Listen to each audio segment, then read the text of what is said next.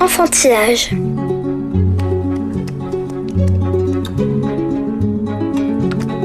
Ma poupée va manger des poissons bien salés. Alors, Gruffalo, dit la petite souris. tu as vu? Tout le monde a peur de moi.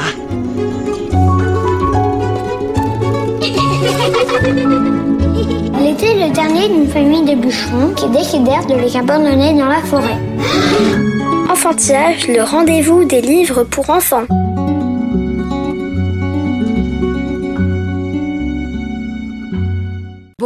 Et bienvenue dans Enfantillage, le rendez-vous des enfants qui aiment lire et des grands qui ont su garder leur âme d'enfant. Au micro, Florence Duteil. Sur mon bureau, il y a le slogan que Nike m'a volé, Just Do It. C'est mon slogan de la vie, Just Do It. Allez-y, fais-le. Suzy Morgenstern, la superstar de la littérature jeunesse, traduite dans le monde entier, couverte de prix et décorée de la Légion d'honneur, nous fait le bonheur de passer un moment délicieux avec nous à l'occasion de la sortie de son autobiographie Mes 18 exils aux éditions de l'Iconoclaste. Cette éternelle ado, amoureuse passionnée de la vie et des livres, parle de tout sans fausse pudeur, féminité, judéité, sexualité, succès, rencontre avec une auteure généreuse et enthousiaste, Bigger Than Life. Suzy Morgenstern, bonjour, merci de venir au micro d'enfantillage. Bonjour Florence, contente d'être euh, enfantillage. Euh, enfantillage, ça me va très bien. Suzy Morgenstern, quel enfant, l'actrice étiez-vous? Vorace, j'ai lu tout le temps. Je me suis réfugiée dans les livres et je me cachais pour lire parce que c'était très mal vu. À l'époque, ma mère me disait que je trouverais jamais de mari, que les hommes n'aiment pas les intellectuels. C'était très découragé. Il n'y avait pas de livres chez moi. J'empruntais des livres à la bibliothèque. Vous vous êtes fait prendre euh, en classe en train de lire euh, David Copperfield au lieu d'écouter la maîtresse. Alors vous avez changé de tactique et au lieu de lire, vous avez écrit en classe. Donc vous écriviez des lettres, des nouvelles, des poèmes. Le prof croyait sans doute que vous preniez frénétiquement des notes de son cours. Et quelle est donc cette méthode dont vous avez usé pendant 36 ans? Il y a prescription maintenant pour arnaquer, avez-vous dit, l'éducation nationale? Oui, partout où j'étais, et y compris dans les classes où j'étais censée enseigner. Je me suis arnaquée moi-même parce qu'après, il fallait que je corrige tous les copies que j'ai engendrées par mes méthodes. Vouloir écrire et faire écrire. Alors, euh, je ne sais pas qui est l'arnaqueur et l'arnaqué. Maintenant, j'ai tout mon temps et c'est une espèce de paradis. Je suis à la retraite de l'université et j'écris toute la journée. Et c'est merveilleux. C'est merveilleux. Je bien que débordé, mais débordé par mes propres idées. Dans ABCP, vous avez raconté la révélation de l'écriture à 6 ans, un stylo, deux mots et soudain, comment s'est ouverte à vous la possibilité d'écrire, d'écrire un livre? J'écrivais des poèmes et des nouvelles. Tout un livre, je devais avoir quand même 27 ans. J'avais accumulé peut-être assez de confiance en moi parce que c'est l'élément principal, c'est d'avoir la confiance en soi. Je crois que dans mes cours et dans mes ateliers d'écriture, euh, je donne, je suis comme une pom-pom girl à dire, euh, vous pouvez le faire, mais je suis ma propre pom-pom girl. Et je le dis tous les jours sur mon bureau, il y a le slogan que Nike m'a volé, Just Do It. C'est mon slogan de la vie, Just Do It. Allez-y, fais-le. On se rencontre à l'occasion de la parution de mes 18 exils aux éditions de l'Iconoclaste sous une pétillante couverture signée par Serge Bloch où vos iconiques lunettes roses en forme de cœur sont devenues deux pommes d'amour rebondies, brillantes et appétissantes à moins que cela ne soit de bonbons rouges hypertrophiés.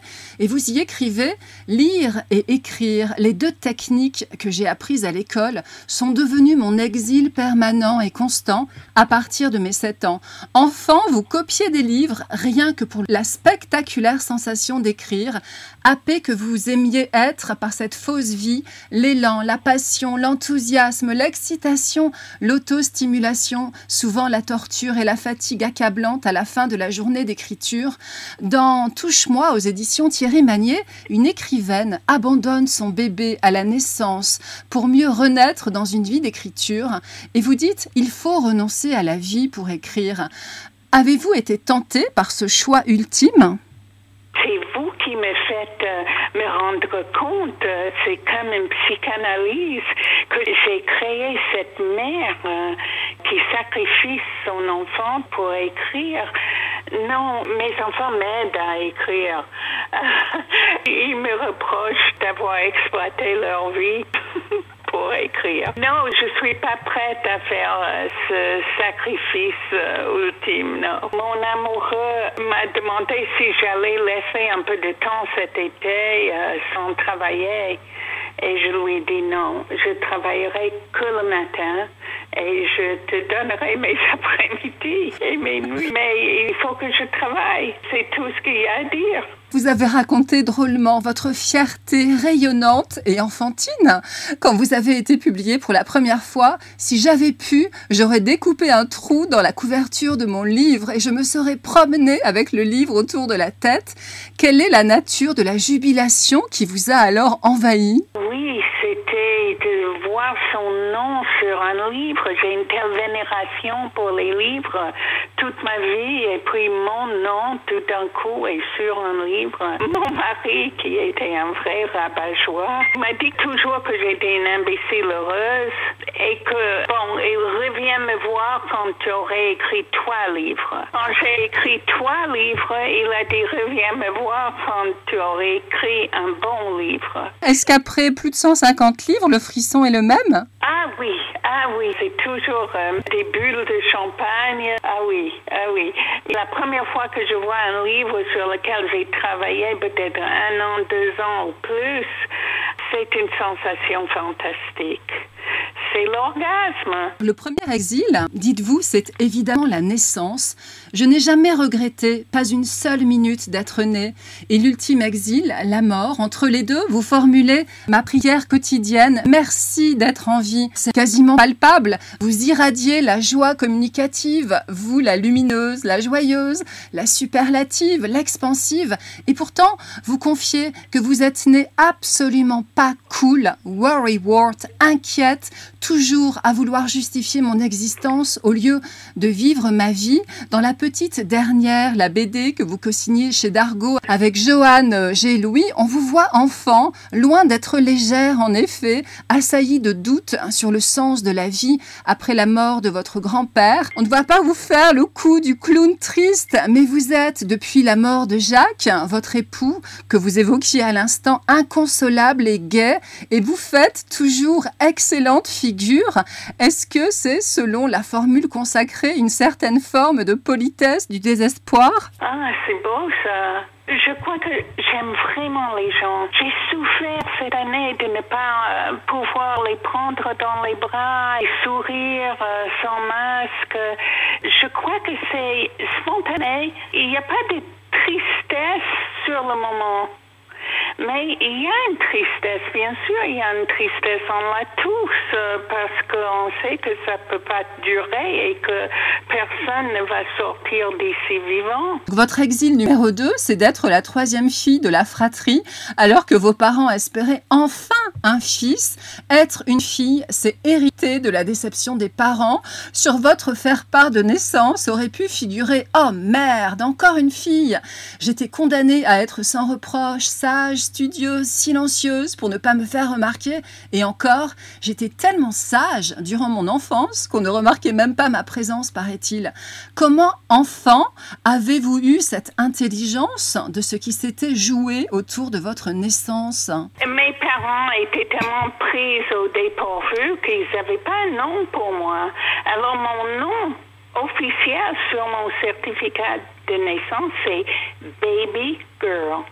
J'avais la chance d'avoir des plaisirs solitaires. Mes sœurs me protégeaient pas mal euh, tout en me tourmentant. Elles n'étaient pas, elles, malheureuses de ma naissance. En fait, je crois que ni ma mère ni mes sœurs auraient pu supporter un mec. Parce que chez nous, on dénigrait toujours les hommes euh, comme nuls et pathétiques. Vous les évoquiez à l'instant, vous avez grandi à l'ombre de deux grandes sœurs belles et fabuleuses, Sandra, dotée de tchatch et d'un culot monstre, et Effie d'un humour irrésistible. Chez vous, vous l'avez dit aussi, être intello était une tare, il fallait se cacher pour lire, et vous auriez banalement préféré être sportive, populaire et normale comme elle. Vous étiez la poupée imparfaite parce que pas blonde aux yeux bleus, pas bouclée, pas belle, de ces sœurs à la fois bienveillantes et hostiles qui vous imposaient un relooking perpétuel. De quelle nature était donc votre sororité? Aujourd'hui, je parle avec ma sœur 17 fois par jour. Une de mes sœurs est morte. On est vieille. On est des vieilles sœurs. Je ne conçois pas la vie sans mes sœurs. Il n'y a pas un mot plus agréable pour moi que sœur. Aller à l'école à 6 ans a d'abord été un exil dans un lieu hostile puis, écrivez-vous, cet exil fut ma chance. Là, vous étiez la number one incontestée. Ado, vous êtes tout naturellement devenue la charismatique rédactrice en chef du journal du lycée, Spotlight. Depuis, vous idolâtrez l'école. Vous croyez, dites-vous, en l'éducation comme les dévots croient en Dieu. En quoi l'école vous a-t-elle sauvé Ah, Parce que je brillais. Brillais pas à la maison. Il faut voir mes sœurs. Ma sœur, elle est une grande célébrité à 81 ans. Elle est juste incroyable. Elle est plus, plus, plus, plus grande que la vie, éclatante. Quand j'étais en présence de mes sœurs, même adulte, je pouvais pas ouvrir la bouche. Et à l'école, j'étais libre de parler. Être fille dans l'Amérique des 60s où vous avez grandi, c'est être de la chair à marier, renoncer aux grandioses espérances, devoir se dénicher son petit bonhomme en sortant la grosse artillerie de la féminité surjouée, soutien-gorge pigeonnant, bas, porte-jartel, maquillage outrancier. Dans l'île de filles, au père invisible et absent où vous avez grandi, que vous évoquiez, les hommes étaient considérés comme nuls et pathétiques, mais un mal nécessaire. C'est votre exil numéro 6. Vous évoquez les garçons, un territoire hostile, étranger, inconnu. Ils étaient méchants et hargneux envers ma féminité louche. Bref, et ça me rappelle toujours la citation de la féministe américaine euh, Gloria Steinem euh, Une femme a autant besoin d'un homme qu'un poisson d'une bicyclette. Vous concluez comiquement Je ne sais pas ce que c'est d'être un homme, pas plus que d'être un chameau. Alors, dans Nona Gnocchi, chez Thierry Magnier, vous évoquez de façon indirecte, via le sort peu enviable des sorcières au XVIe siècle dans un petit village italien, l'injustice immémoriale faite aux femmes. Diriez-vous que le féminisme est pour vous une valeur phare? Une valeur phare, mais inconsciente. Ça me semble tellement normal que c'est même pas une cause pour moi. Et mes petites filles, en lisant mon livre, m'ont dit Tu pas du tout féministe. On m'en reprochait fortement.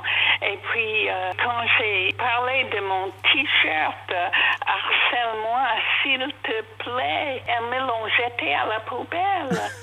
Féministe, bien sûr, à la base euh, de paye égale, à, à travail égal, euh, Euh, bien sûr, bien sûr, mais euh, moi je trouve que la France, euh, telle que je le pratique, est vraiment très juste vis-à-vis des femmes. Il y a des crèches, la maternelle en Amérique, il n'y a pas de crèche, il n'y a pas la maternelle. Un enfant commence l'école à 6 ans et si vous avez le malheur de vouloir travailler ou le besoin de travailler, il faut donner tout votre salaire pour garder votre enfant. Faut être riche pour travailler en Amérique. Ici, moi, j'ai mis euh, allègrement mes bébés à la crèche pour écrire ma thèse. Et ma famille euh, me trouvait euh, vraiment une mère indigne. Vous avez chanté les comptines de la mère euh, Loi, vous avez célébré Gershwin et les comédies musicales dans ce merveilleux livre-disque Be Happy. Et euh, dans la petite dernière, on vous voit aller au cinéma dans la De Soto familiale Rose Bonbon avec euh, vos sœurs et chanter sans cesse. D'ailleurs, vous étiez contrebassiste hein, dans l'orchestre du lycée. Quelle place la musique occupe-t-elle dans votre vie? Peut-être maintenant parce que je ne peux pas écrire en écoutant la musique. Je ne peux pas lire non plus. Et comme toute ma vie, c'est écrire les jours et lire la nuit, la musique a beaucoup moins de place. J'ai même oublié la musique. Pour écrire Gershwin, j'ai écouté tout, tout Gershwin dans toutes les interprétations. J'ai vu toutes les comédies musicales avec la musique de Gershwin. C'était une très, très belle période de recherche. La même chose pour Be Happy. J'ai regardé peut-être 300 euh, comédies musicales en prenant des notes pour peu de résultats parce qu'au départ, j'ai parlé de chaque euh, comédie musicale. Et puis l'éditrice m'a dit, j'ai pas besoin de toi pour parler de ces comédies musicales. Je veux savoir comment toi tu as réagi, enfant à ces comédies musicales. Alors j'ai tout balancé et j'ai recommencé avec le résultat que vous voyez. J'étais vraiment heureuse d'écrire euh, ces réactions à des comédies musicales. Euh, comme mes sœurs m'empêchaient d'aimer Julie Andrews ou qui je voulais aimer. Vous parlez de ce bonheur, il est extrêmement communicatif, c'est valable pour toute votre œuvre, mais là, euh, ça devrait vraiment être remboursé par la sécurité sociale. Ce Be Happy, c'est une merveille. Vous dites juive avant même d'être femme, juive à la racine carrée. Vous rappelez un discours au lycée où vous avez affirmé la fierté d'être une sale juive. Vous connaissez l'hébreu et vous êtes attaché au drapeau d'Israël, ce petit bout de tissu bleu et blanc comme à mon doudou enfantin. Les goyes ont de la chaleur en moins, comme un plat qui manque d'épices. Vous racontez chez Nathan l'histoire d'Esther, reine malgré elle. Qu'est-ce qui vous touche dans cette figure mythique aussi belle que l'étoile de la nuit. Quand il fallait choisir une héroïne, il n'y en a pas beaucoup dans la tradition juive. Alors j'ai pris Esther. Euh, elle a fait ce qu'elle croyait être son devoir. Enfant, euh, je pensais qu'elle était plutôt une traître euh, parce qu'elle s'est donné un nom juif, ce qui était euh, pour nous, dans ma famille, le crime absolu. Dans ma première version de ce livre, Esther, je l'ai fait comme une parodie de l'histoire biblique. Et dans mon histoire, Esther était très grosse et il y avait juste de la chair de partout et c'est ce que le roi aimait en elle. Mais on m'a fait comprendre que il vaut mieux la maigrir. Quelle censure Oui, j'étais un peu censurée pour correspondre à la collection. À la yeshiva, vous étiez toujours en retard pour la prière du matin. Je détestais ces prières léchant le cul d'un Dieu invisible, un Dieu fictif pour moi. Vous refusiez de le remercier pour les services non rendus, les affamés non nourris, les malades non guéris. J'avais beaucoup d'autres petits dieux fictifs, les héros de mes livres. Quels sont aujourd'hui vos rapports avec Dieu, avec la religion? Aidé à fonder une synagogue à Nice, une synagogue égalitaire. Hommes et femmes qui s'assoient ensemble, les femmes qui ont accès à la Torah, qui peuvent le dire. Euh, et c'est une très belle, belle synagogue qui s'appelle Mayan Or, euh, où je suis pas allée depuis au moins un an à cause de la pandémie. Je crois que ma seule religion maintenant, c'est l'écriture. Il y a une telle urgence à réaliser les idées qui viennent très rapidement comme un délai euh, parce que, comme on a dit tout à l'heure, on ne vit pas éternellement. J'allais à la synagogue parce que c'était chez moi. J'adore les chansons, je chante, mais Dieu a peu de place là-dedans pour moi. On l'évoquait chez moi, oh my God, oh my God, mais c'était comme dire euh, zut ou merde. En parlant d'écriture, vous êtes né à Newark, New Jersey. Certes, la ville la plus moche des États-Unis selon vous, mais aussi le berceau de Philip Roth, Paul Auster, Allen Ginsberg, entre autres. D'ailleurs, vous avez consacré votre thèse de doctorat au fantasme chez l'écrivain juif contemporain et vous avez confié être obsédé non seulement intellectuellement, mais charnellement par l'auteur de Portnoy et son complexe, ce roman subversif jugé pornographique par certains à sa parution en 69 et d'ailleurs censuré alors en Australie par exemple. Je ne vais pas vous proposer de participer au concours Ma thèse en 180 secondes, mais quand même, est-ce que vous pourriez nous dire quelle était la teneur de votre travail? C'était euh, surtout la lecture parce que j'ai lu tous les écrivains juifs euh, de trois pays au moins. C'était beaucoup, beaucoup de lecture et puis la rédaction comme j'ai pu. Euh, c'était une très grande richesse qui m'a appris je ne voulais pas faire la recherche euh, et la critique littéraire, que je voulais plutôt écrire. Vous avez un oranger flottant à Jaffa, symbole à vos yeux du juif errant. Le réfugié, dites-vous aussi, c'est toujours moi. J'aime certainement cela, être étrange et étrangère. On vous voit dans la petite dernière écrire enfant un livre sur l'arrivée en bateau aux États-Unis de vos grands-parents polonais. Par amour pour Jacques Morgenstern, on l'a évoqué, vous êtes devenu de fait cet immigré, exilé de sa langue depuis un demi-siècle. Vous qui avez reçu la Légion d'honneur, vous constatez avec regret qu'on ne peut pas être français avec un accent, on ne peut pas s'intégrer dans ce pays en parlant français comme une vache américaine. Qu'est-ce donc qu'être une Française en mode gruyère, ainsi que vous vous définissez? D'être euh, française euh, dans le cœur, d'être française dans mes yeux, mais pas dans les yeux des autres. Parce qu'on me dit encore, euh, passez de bonnes vacances, madame, dès que j'ouvre la bouche, dès que je dis bonjour. Mais euh, c'était débile de ne pas faire le travail qu'il aurait fallu faire. Travail d'orthophonie, de musculation de la bouche pour pouvoir dire le U. L'exil neuf, c'est l'amour. En dansant au bal du lycée avec un garçon, vous avez compris que le but de votre vie serait d'être amoureuse. On devient dépendante, accro, intoxiquée, la tête, le corps envahi, occupé, exilé, otage, esclave, même si l'euphorie s'en mêle. De Jacques Morgenstern, votre époux et le père de vos enfants, vous dites Il est le sujet majeur de ma vie, il était mon grand prêtre ou mon petit Dieu. Qu'est-ce qui a fait de vous une amoureuse aussi passionnée? Louis, c'est tout simplement Louis. J'attendais son retour euh, tous les jours en haut de l'escalier et, et, quand il paraissait euh, en bas de l'escalier, parce qu'il y a 104 marches pour arriver chez moi, c'était juste comblé. Elisabeth Brami me dit que j'étais une femme battue moralement. Oui, il m'a jeté un sort. J'ai écrit un livre qui s'appelle Premier amour, dernier amour. J'ai pensé que peut-être c'était pas sympa pour mes filles.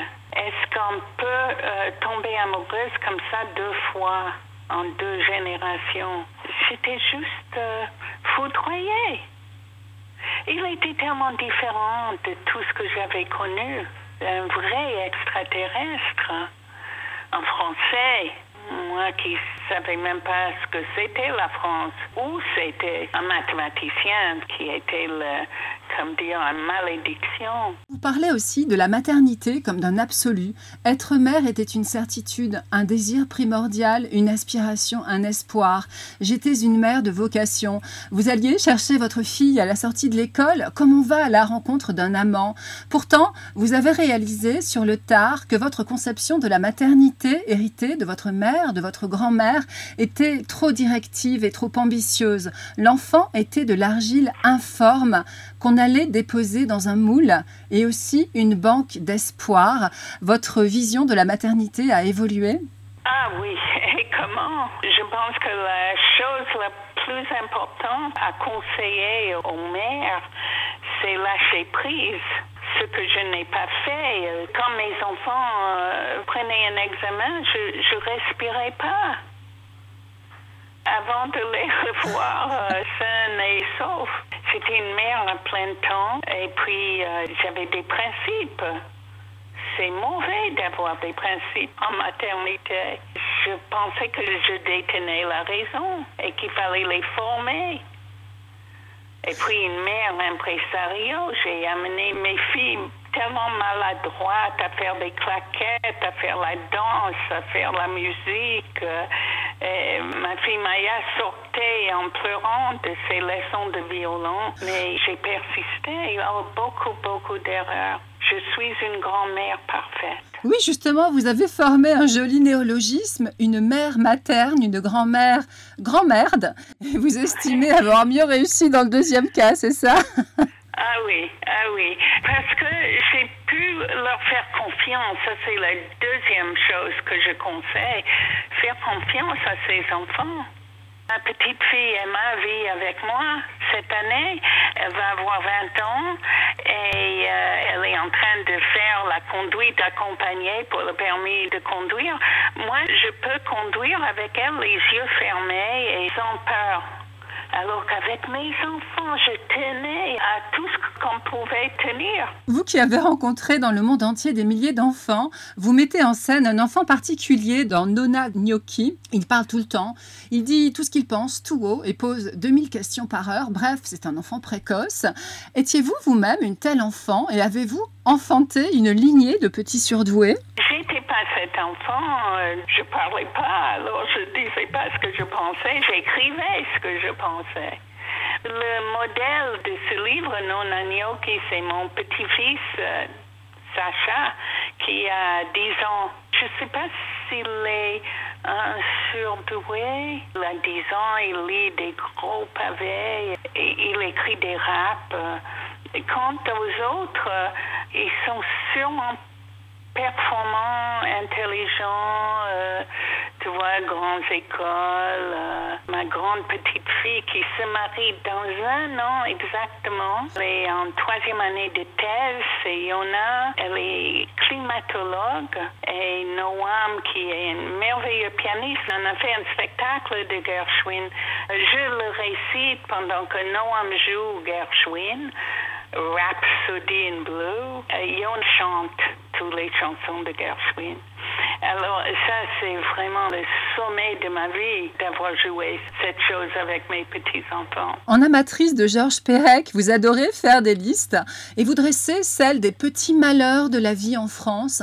Par exemple, quand vous voyez des mères fâcher leurs enfants au square, quand vous voyez qu'on salue les tout petits le matin à l'école maternelle d'un travail bien, Qu'est-ce qui vous hérisse? Qu'est-ce qui vous révolte encore en vous, l'américaine et française d'adoption chez nous La différence, c'était mon choc culturel. C'est le manque de l'élément, euh, un mot qu'on n'a même pas en français, fun. Il n'y a pas de fun, ni à l'école, ni cette légèreté. Euh, cet amusement, divertissement à l'école. Je vais rencontrer Jean-Michel Blanquer au concours des petits champions de lecture le 30 juin à la Comédie française. Peut-être je pourrais lui dire quelques mots sur Ah oui? mes théories. S'il vous plaît Ce sera ma dernière question. Euh, la dimension corporelle est très présente dans votre œuvre, au point que vous y consacrez récemment un petit opus avec votre grand complice Serge Bloch, Les Hic du corps, aux éditions de l'École des loisirs. Vous y évoquez à hauteur d'enfant les cadeaux du corps, cet outil ultra utile, et vous parlez sans tabou et avec une grande sensualité de votre appétit pour les choses de l'amour.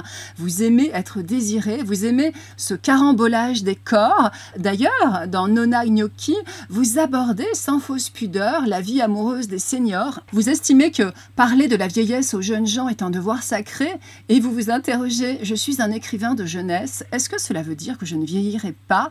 Et dans Touche-moi, paru chez Thierry Magnier, votre héroïne est une jeune fille qui vous ressemble beaucoup et qui explore le désir féminin. Vous auriez pu prononcer ces mots quand elle dit L'ambition de ma vie, à part faire l'amour et de lire chaque mot que Shakespeare a écrit, comme dans la chanson de Nougaro, sur l'écran noir de ses nuits blanches, elle se fait un cinéma érotique en mettant en scène les garçons de son entourage, avec lesquels cela reste tragiquement platonique. Elle fait la liste des synonymes des mots pénis et vagin et pose la question essentielle que je vous pose à mon tour pour finir.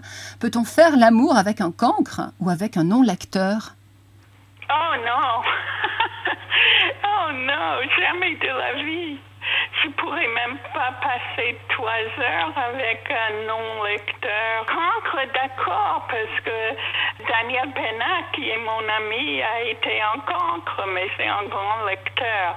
Donc, la lecture, c'est vital pour moi. Suzy Morgenstern, merci d'être venue au micro d'enfantillage. Merci du rire dans votre voix. C'est vraiment un excellent interview. Vous connaissez tout, vous avez tout lu, c'est fabuleux. Je resterai toute la journée avec vous. Enfantillage.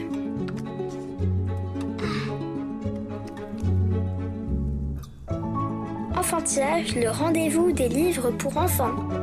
Merci de nous avoir écoutés. Bonne lecture à toutes et à tous et à la prochaine fois.